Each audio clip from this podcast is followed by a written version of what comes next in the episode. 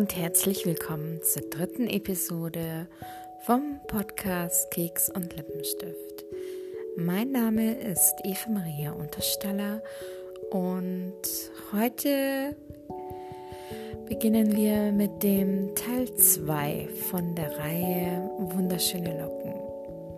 In diesem Teil geht es darum, ähm, inwieweit sich glatte Haare zu lockigen Haaren unterscheiden.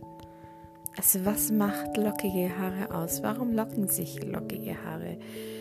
Und warum fällt es lockigen Haaren so schwer, glatt zu sein und genau auch andersherum? Klingt das interessant für dich? Dann starten wir doch gerne durch.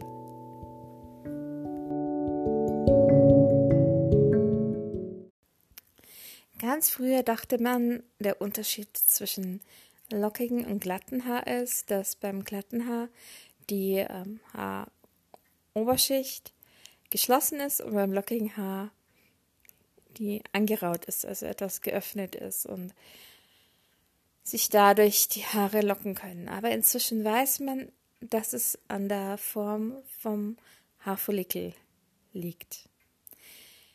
Ganz glattes Haar hat einen kreisförmigen, also ganz runden Haarfollikel und ganz lockiges Haar hat einen ellipsenförmigen Haarfollikel. Und dazwischen gibt es natürlich ganz viele verschiedene Stufen von glatt und lockig, je nachdem. Also mal leicht äh, ellipsenförmigen Haarfollikel oder eben halt immer auch andersrum. So, und was bedeutet das dann auch für unsere Haare? Dadurch, dass wir mit lockigen Haaren, also eher ellipsenförmige Haarfollikel haben, liegen die Haare enger beieinander.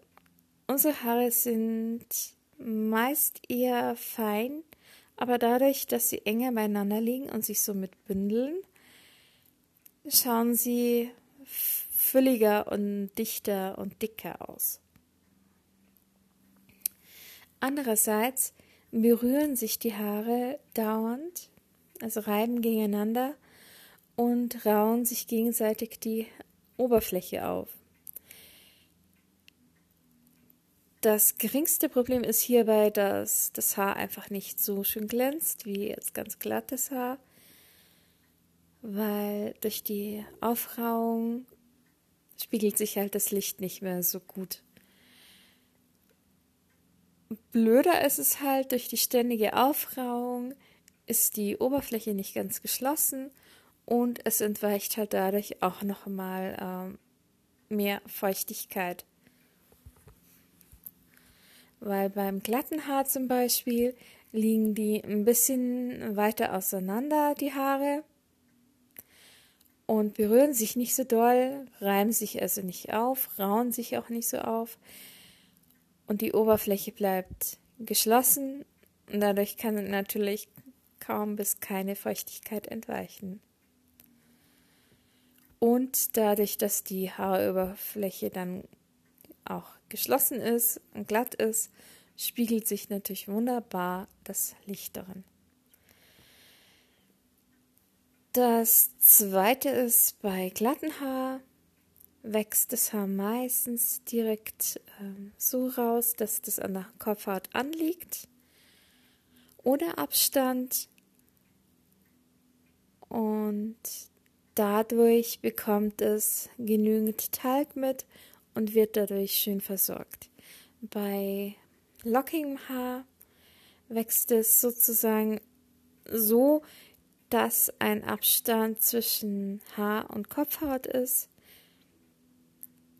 Dadurch wird das lockige Haar weniger durch den Talg versorgt oder eigentlich kaum, weil es ja nicht direkt an der Kopfhaut anliegt. Das bedeutet, wir lockigen Haartypen haben zwei Probleme. Einerseits kriegt halt das Haar durch den Abstand nicht genügend Talg mit und zweitens durch das, die aufgeraute Oberfläche des Haares, durch ständig aneinanderreiben von den Haaren gegenseitig, entweicht nochmal Feuchtigkeit. Und deswegen brauchen wir ganz viel Pflege und Feuchtigkeit im Haar. Je lockiger, desto mehr. Genau, ähm, das wäre es eigentlich schon, der Unterschied zwischen glatten und lockigen Haar. Und beim nächsten Mal erzähle ich euch, was ihr bei der Reinigung von eurem lockigen Haar beachten sollt, solltet.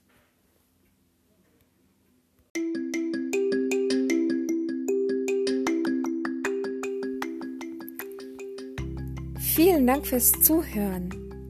Es freut mich wirklich, dass du bis jetzt diese Episode angehört hast.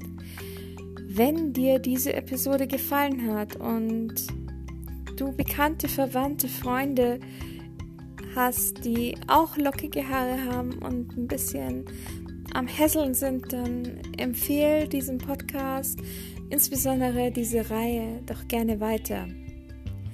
Und du kannst diesen Podcast, wenn du ihn gerne anhörst und keine weitere Episode verpassen möchtest, bei Spotify zum Beispiel einfach folgen und dann kriegst du da jedes Mal angezeigt, wenn eine neue Episode erscheint.